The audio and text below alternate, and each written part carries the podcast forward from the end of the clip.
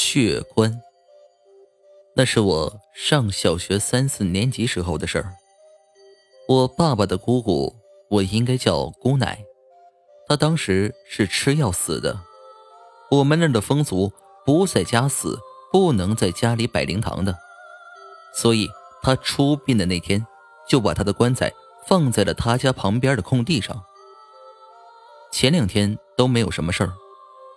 可到了起棺还山的时候，那棺木下渗出了很多的血来，把垫棺材的两块泥砖都染红了。然后，真正恐怖的开始了，那棺材头一跳一跳的一直动。那个做法事的师傅拿了一把秤拍在上面就停了，当时围观的人全跑光了。我不在现场，是后来。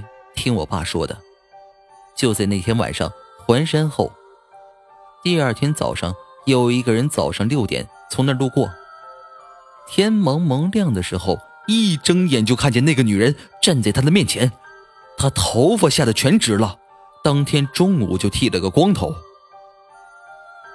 而就在姑奶头七的这几天，附近的人家早上八点前到下午五点后全部关门。